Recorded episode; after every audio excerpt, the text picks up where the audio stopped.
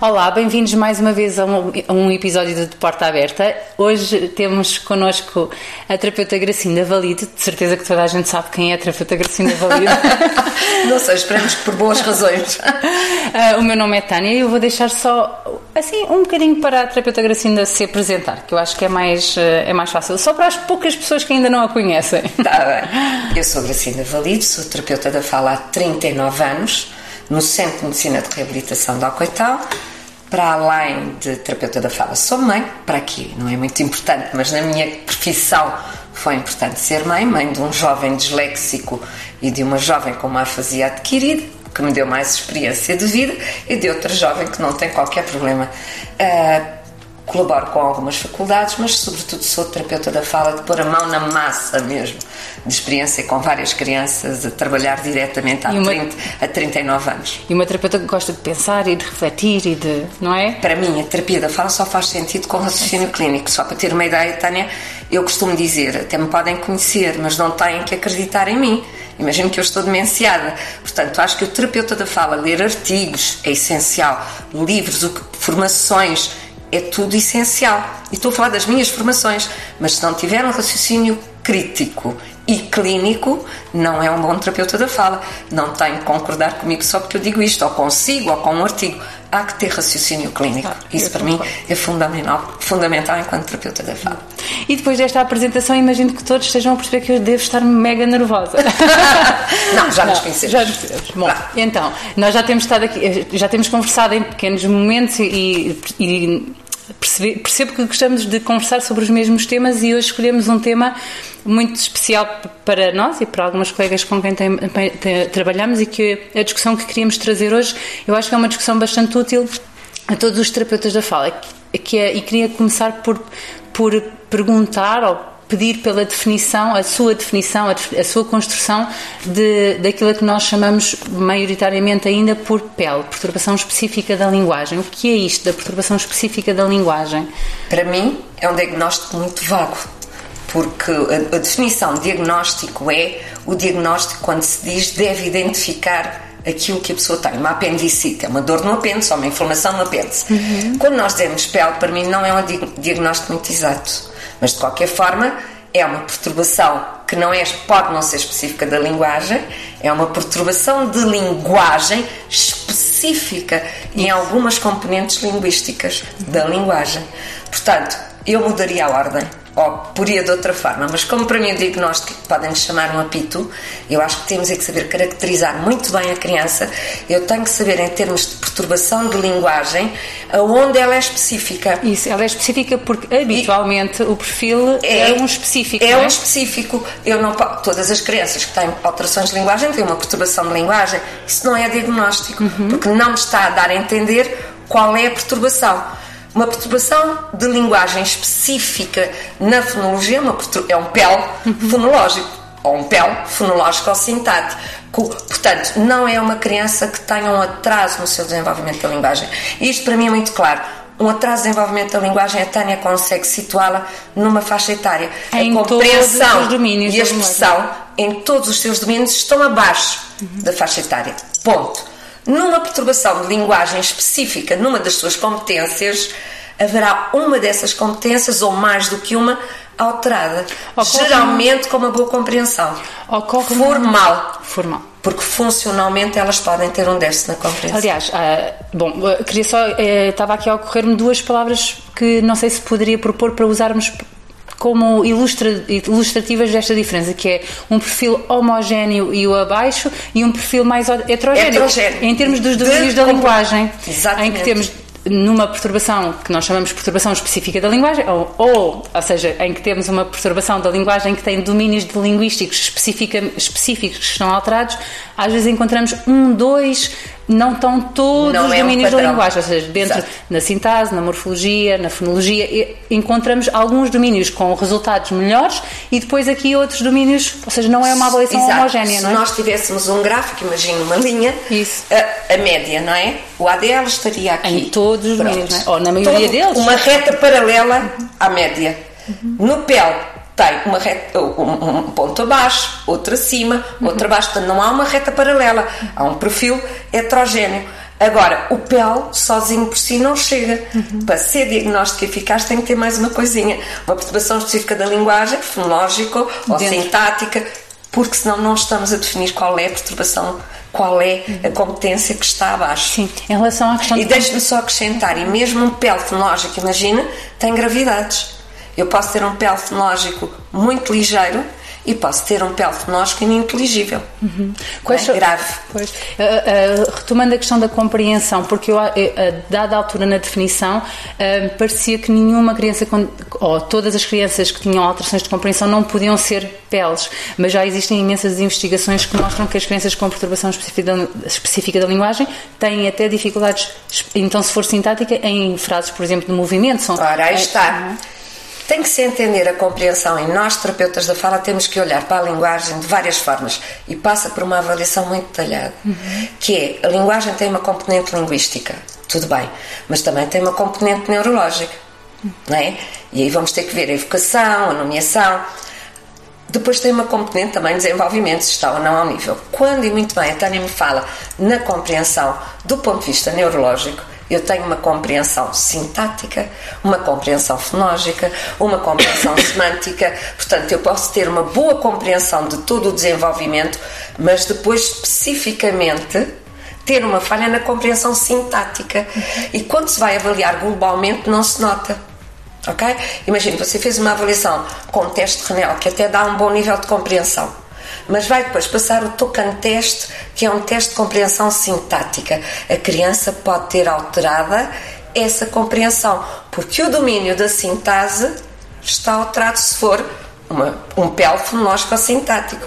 Portanto, quando se diz que a compreensão deve estar mantida é uma compreensão do ponto de vista global, em termos de desenvolvimento, quando o psicólogo vai fazer e não nota qualquer dificuldade. Nós temos testes de desenvolvimento e sabemos dizer, não, esta compreensão está na média, mas há aqui algumas falhas. Vamos ver que tipo de compreensão é que está a falhar. Tipo de estruturas sintáticas e estão, estão, a ter, estão implicadas na falha que houve na compreensão. Uhum. Portanto, quando se olha para uma criança, não é o valor total, é analisar cada um dos pontos que foi avaliado, onde é que falhou, porque o total pode estar bem, essa compreensão pode estar bem, mas a criança, se eu disser põe o círculo vermelho em cima do quadrado amarelo, pode falhar. É um tipo de compreensão de ordem sintática, porque tem uma estrutura sintática da frase. Felizmente, começam a surgir testes que avaliam a compreensão sintática. Existem, uh, deixe-me dizer, aqui em Alcoital, onde eu trabalho, existe um teste, que é o Skype, que foi feito para lesões hemisféricas adquiridas. E aí o olhar é muito bem feito. Há um teste que é o BPVS, foi aferido do inglês, que só avalia a compreensão semântica. Há depois o token test, que é utilizado nos adquiridos, que só se avalia, só avalia a compreensão sintática. Portanto, eu perante uma compreensão da norma, que esteja ainda dentro da média, eu posso ver, aplicar estes dois testes para ver se, apesar do no global estar bem, haver uma falha neste tipo de compreensão. Hum. E mesmo funcionalmente, a Tânia sabe tão bem como eu que a criança pode ter uma boa compreensão formal, uhum. mas no seu funcionamento diário, na descodificação da mensagem, ela ter falha, porque o nosso fluxo fonológico Às é diferente não... de compreender este fluxo fonológico, não é? Este claro. fluxo. Ou seja, não ser um problema sintático, mas ser um problema. Fonológico, por exemplo, é diferente de uma compreensão de ordem. Uhum. Põe o um menino dentro da quinta do lado de fora, claro. o boneco dentro da quinta do lado de fora. Portanto, falar em compreensão, o terapeuta da fala não pode olhar para valores só, tem que analisar qualitativamente e quantitativamente o resultado da avaliação. Estou a lembrar agora da memória, não é? Uma, é óbvio. Não é? A memória e a memória fonológica vão influenciar a capacidade é que eu tenho de compreensão aparentemente só sintática. Isso é fantástico, é das coisas que eu mais gosto de dizer, que é, o miúdo pode ter uma boa compreensão Uh, no teste. Mas imagine, esse déficit de memória fonológica ou uma alteração na consciência fonológica vai-lhe dar uma má descodificação da mensagem e fazê-lo executar a ordem errada. Se transpuser isso para a linguagem escrita, no caso do disléxico, ele ao ler a pergunta, ele não tem problemas de compreensão. É a descodificação fonológica que não é bem feita, vai não induzir a uma má compreensão. Isso faz-me lembrar aqui, entre outros domínios, eu acho que a mesma comparação, que é às vezes alguns erros aparentemente semânticos de nomeação não são verdadeiramente erros semânticos. Não, Não, é uma falta de vocabulário, não é? Não é que, que a criança não Ou saiba. fonológico, não é? Ah, às vezes tem outra, ou pode ser fonológico, porque eu não me lembro, está aqui na ponta da língua, mas Eu vou dar um do nome. exemplo muito grande. Por exemplo, uma criança vai a uma pastelaria, um pele, por exemplo, funciona como uma afasia. Quem trabalha com afasia percebe isto muito bem. E pede, ai, dê-me esse fígado. Mesmo a escrever, ai, não é fígado, é uma coisa que é assim. Isso. É o rim. Portanto, nós temos uma criança que está a fazer uma parafasia ao evocar, porque o espelho tem déficits de evocação. Evocação. E pode ser déficits de evocação semântica, no caso desta criança, ou déficits de evocação fonológica. Um exemplo, a criança tem que escrever, quem me conhece vai dizer, lá vem a Gracinda do seu exemplo major, que é, a criança tinha que escrever Caxias, Peniche e Tarrafal. Como a sua memória auditiva e a sua consciência fonológica não era funcional, tinha, estava alterada, ele escreve, ou teria dito, Caniche e Carapau. É um erro fonológico porque ele não domina a fonologia que foi transformado Em erro aparentemente em semântico, não é? Portanto, a análise do erro Não pode, ser o, não pode ser o resultado, não é? Não a, nossa, a nossa avaliação. É o porquê. Eu acho que nós podemos então a- a- avançar aqui por uma questão que é importante e que estava, est- est- tínhamos combinado falar um pouquinho sobre isso. Achávamos que era útil, que era a importância da avaliação. E aqui estamos a falar da importância de fazer uma avaliação que não é só baseada no responde, não responde certo, nem no. Não é, ou seja, não é obter um resultado formal, nem é avaliar aquilo que se vê. Checklist, Não é, não. não é avaliar o output, no fundo, é perceber Exatamente. este erro decorreu do quê? Que mecanismo de linguagem é que falhou? E então leva-nos para a avaliação da linguagem. Para eu conseguir chegar a este diagnóstico, eu tenho que avaliar linguagem, o sistema de linguagem deste- de uma criança, não é? Perfeitamente de acordo. Deixe-me só ressalvar que há outros problemas que parecem problemas de linguagem e não são. Temos de ter cuidado com isso. Eu fui chamada a atenção num congresso por causa disso e tenho que dar a mão à palmatória. Mas eu, terapeuta da fala, quando estou a falar, tenho a certeza que aquele problema é de linguagem. Portanto, meus senhores e meus colegas, quem estiver a ouvir, pais, cuidadores, professores, nós estamos a falar de erros por causa de uma perturbação De de, linguagem. linguagem. E aí tem toda a razão.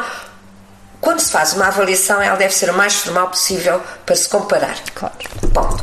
A análise do resultado é que não pode ser o somatório da resposta, como dizia bem, certo ou errado.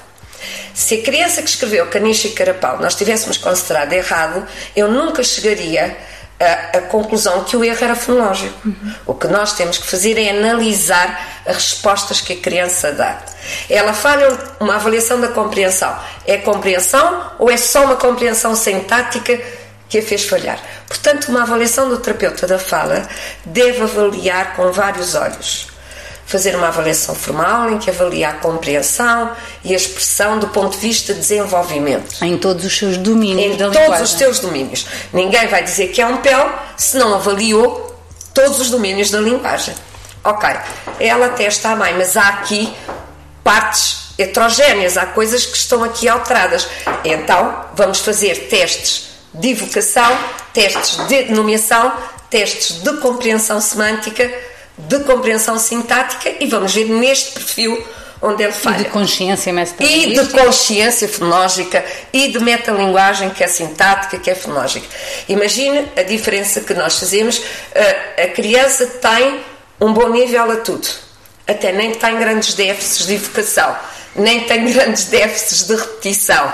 O que é que vai acontecer? Mas tem um grave problema de consciência fonológica.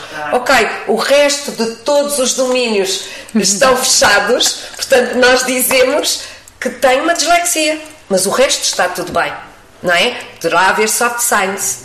Se eu tiver uma criança que até tem um bom desenvolvimento, mas dá alterações na produção fonológica, alterações na consciência fonológica, alteração na estrutura sintática, eu estou perante um PEL fonológico ou sintático. Ou se todo o discurso está bem, a compreensão está bem, eu não lhe vou chamar uma perturbação da linguagem, será outra coisa qualquer. Ok? É preciso cuidado. Outro dia perguntavam-me à Gracina, mas pode ser uma perturbação de sons da fala ao nível fonológico? Sim, mas aí não pode haver nem déficit de evocação. Era isso que eu ia agora, porque há, muito, há aqui uma discussão que eu acho que é muito importante entre o que é uma perturbação fonológica, a perturbação dos sons da fala, e um- uma perturbação fonológica da perturbação específica da linguagem, não é? Pronto, Também. fonologia é sempre linguagem, não é? Poderá haver Sim. aquele processo que a criança não tem a sua fonologia bem desenvolvida, vai se refletir num padrão de fala com alterações de uma idade inferior ou, ou não, o que eu acho é, quando se vai fazer um diagnóstico, não se pode passar só um teste de articulação. Uhum, claro. Ponto. Porque assim não vamos ver não todo vamos o resto do processamento. Ah, o não vamos ver a mal. linguagem, não é? Exato, o menino fala mal, vai-se passar um te... eu ia dizer o nome do teste, mas vai-se passar um teste de articulação. Nós estamos a ver a articulação. E estamos a ver só o output. A portanto, produção. A... E esta é a diferença. Estamos a ver a produção e a consciência fonológica. A consciência, a memória, a, a memória, tudo, tudo. É? A educação fonológica, a educação semântica, a nomeação. Para mim é muito claro. Talvez porque trabalho há muitos anos e ponho mesmo a mão na massa, atendendo várias crianças. E a diferença é muito fácil verificar. Uma criança com uma perturbação da articulação de sons da fala, com fonologia, da fonologia, nós não vamos ter nem déficit de evocação, nem déficit de nomeação, nem déficit de memória. A consciência fonológica não está alterada. O que nós e os erros fonológicos não são tão atípicos. Isso, Eu consigo situar aquele erro fonológico e não é no Numa faixa etária inferior. E normalmente uh, diria que, embora não tenha lido isto especificamente, mas uh, quer dizer, isto está descrito, mas não em comparação. Nas perturbações fonológicas, os erros estão, estão residem mais, por exemplo, no sistema de consoantes, não especificamente, por exemplo, no, no caso das, das perturbações específicas da linguagem, que os erros de produção não são exatamente aquelas trocas entre que, ge ou entre não tem que, que ser. de, não tem que ser estas, não, não é? Que ser. Ah, podem ter também, podem... não tem que ser. Imagine que tenha uma criança que diz, em vez de copo, poco. Qualquer criança uh, em pequenina diz isto. Não é expectável que diga aos 3, 4. Uhum. Mas eu não vou dizer que isto é um erro fonológico tipo desviante. Desviante. Uhum. Uh, tal como dizer Madalena, Madalena dizer maladena ou dizer teteza. Uhum. Teteza, ela chama-se Teteza. Eu digo, não, chama-se Teresa. E essa a criança continua.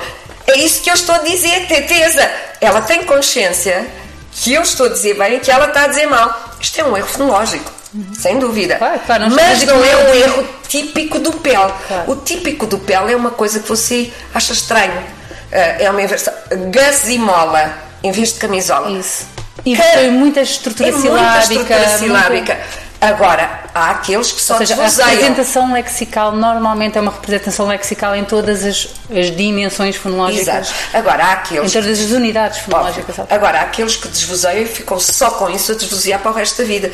Porque todo o seu processo fonológico está com uma lesão, hum. uh, com uma disfunção, que vai dar isto definitivamente. estamos mesmo a falar de linguagem, não é? Estamos só para ficar... a mesmo de linguagem. Em, nos dois casos. Exato. E isto é um pé porquê? Porque é permanente.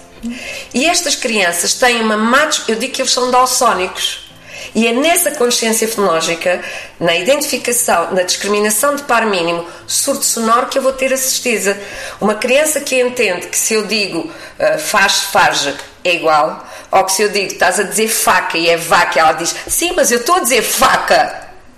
Essa criança tem mais do que a produção fonológica alterada. Uhum. Não é só uma perturbação do som da fala que está alterado tem outros domínios é outros domínios fonológicos. Eu tenho uma mãe de um miúdo que dizia assim, ela estava a assistir, dizia, não estou nada a perceber. Eu disse, oh mãe, ele acabou de dizer girafa. Então eu disse muito bem, girafa, e ela estava a dizer girafa. E eu disse, pronto, mãe, é uma médica, uma administradora de um hospital.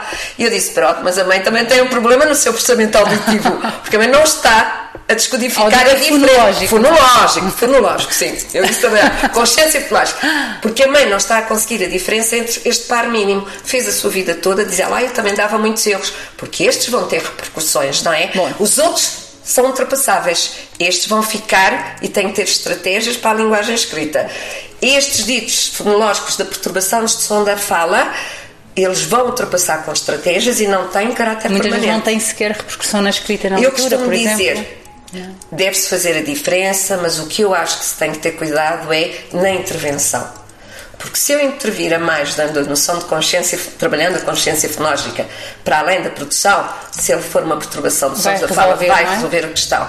Se for um PEL, não, e aí nós não vamos poder dar alta, vamos ter que o vigiar para o primeiro ano de escolaridade. Uhum. E aqui é que eu sinto um bocadinho os terapeutas, ele já fala bem, já está. é? Já está, não Porque se for uma consciência fonológica alterada, nós vamos ter que os ver no primeiro ano de escolaridade. Sim, eu comecei a mudar algumas práticas também, quando comecei a perceber que eu, quando via meninos de a idade pré-escolar que não tinham alterações no sistema de consoante, não era uma, uma alteração de perturbações dos sons da fala, mas quando comecei a passar provas de consciência fonológica, Claro. a meninos pré-escolar, comecei É a que perceber. fazer. Só que fiquei muito insegura no início, que é, o que é que eu vou fazer com estes meninos que falam bem, não é? Não tem, o que é que eu vou dizer aos pais? Precisa de terapia da fala quando fala, eu, eu deparei-me com isso, percebo. até ter a, a coragem, porque eu acho, de dizer, não, eu, te- eu estou mesmo preocupada com este menino, porque estas características, embora não, não tenham alterações de produção, são características de uma possível. ah, Sabe o que é que eu digo nesses casos? Aqui em Alcoitão adotámos um sistema. O que nós demos é, esta criança tem uma perturbação na consciência fonológica, deve ter sessões de terapia da fala para trabalhar esta área, caso a educadora ah, não tenha formação, não sei o quê, porque senão reunimos com a educadora, trabalhamos em conjunto e aguardamos o primeiro ano para ver a evolução e para nós intervirmos. Porque deve, o diagnóstico de dislexia faz-se no segundo ano de Sim, sim, escolaridade. não estou a falar- Agora, a prevenção de um trabalho precoce numa criança que pode Faz ter uma dislexia deve ser feito como a Tânia que, eu, está a dizer. só que sim, eu precisei de reunir alguma coragem para conseguir dar esse passo. Portanto, espero poder motivar outras Sim, pessoas a e fazer a aquilo que mesma eu acho coisa. que os colegas não têm que ter dificuldade, de- não têm que ter falta de coragem. Quando não têm o diagnóstico, caracterizam a criança. Isso. Apresentam uma perturbação de consciência fonológica, pelo que deve haver um trabalho aos 5 anos. Tem que ter esta consciência fonológica Terapeuta eficaz. Cristina, nós vamos ter que terminar. Claro. Acho que ficaríamos muito mais Ai, tempo. nós as duas, então.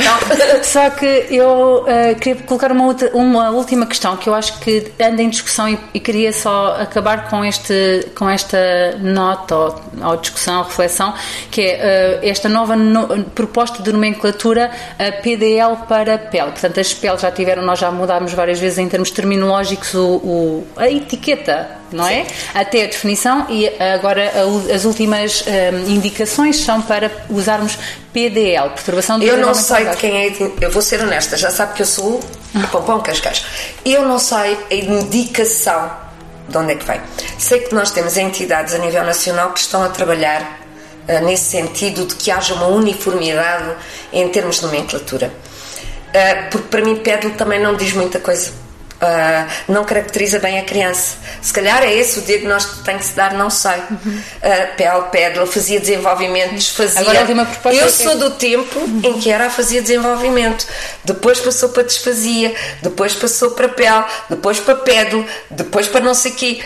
E agora PDL. Agora, PDL. O PDL é perturbação do desenvolvimento da linguagem. Segundo a definição de diagnóstico, PDL é muito lato para caracterizar um PEL. Porque se eu tiver um atraso de desenvolvimento cognitivo... Bem, as indicações são dizer PDL e depois especificar quais os domínios Claro. que estão alterados, Eu- ou seja, fonológico ou sintático. Eu irei aceitar o diagnóstico que houver um consenso e um argumento válido para isso. Acho que neste momento temos uma Sociedade Portuguesa de Terapeutas da Fala que se está a debruçar sobre Sim, isso. vai sair até o manual. Vai sair a- até ao manual. Eu vou aguardar, porque acho que, que devemos todas ter a mesma nomenclatura. PDL faz-me sentido se for acompanhado com mais alguma É, coisa. mas é sempre, essa é a Pronto. indicação. Se não for acompanhado, não me faz A sentido. ideia é descrever os. Assim far-me-á sentido. Perturbação, desenvolvimento da linguagem fonológica. Pelo menos são as perturbação, indicações dos estudos que foram feitos, a Pronto. indicação é essa. Para mim, sim, porque vai caracterizar. Foram estudos desenvolvidos pelo Snowling, Bishop também. Claro. E eu estou de acordo, só quero que seja o completo. Porque, de facto, Tânia não é específico, ele não é específico da linguagem. Se quer que lhe diga, eu acho que até a ordem está ao contrário. Isso. É uma perturbação de linguagem específica, como já dissemos, numa componente eh, de linguagem.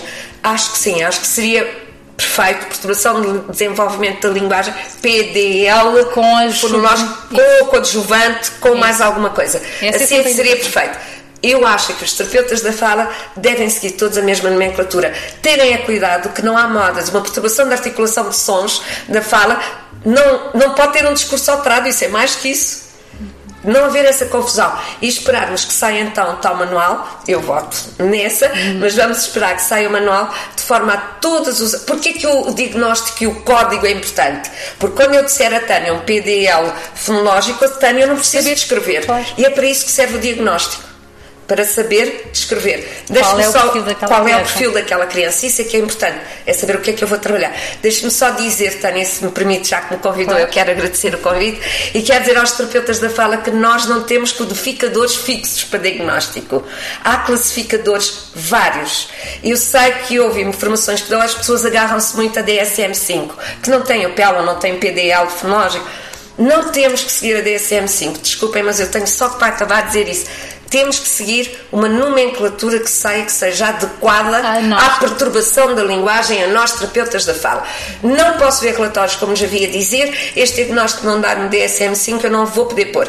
Não, existem as perturbações da articulação de sons da fala, existe o PDL fonológico, existe a dislexia, são nossos diagnósticos. Nós temos o direito de os expor e não temos que citar nenhum classificador. Felizmente eles existem todos no ICD-10, eh, que é que os médicos usam.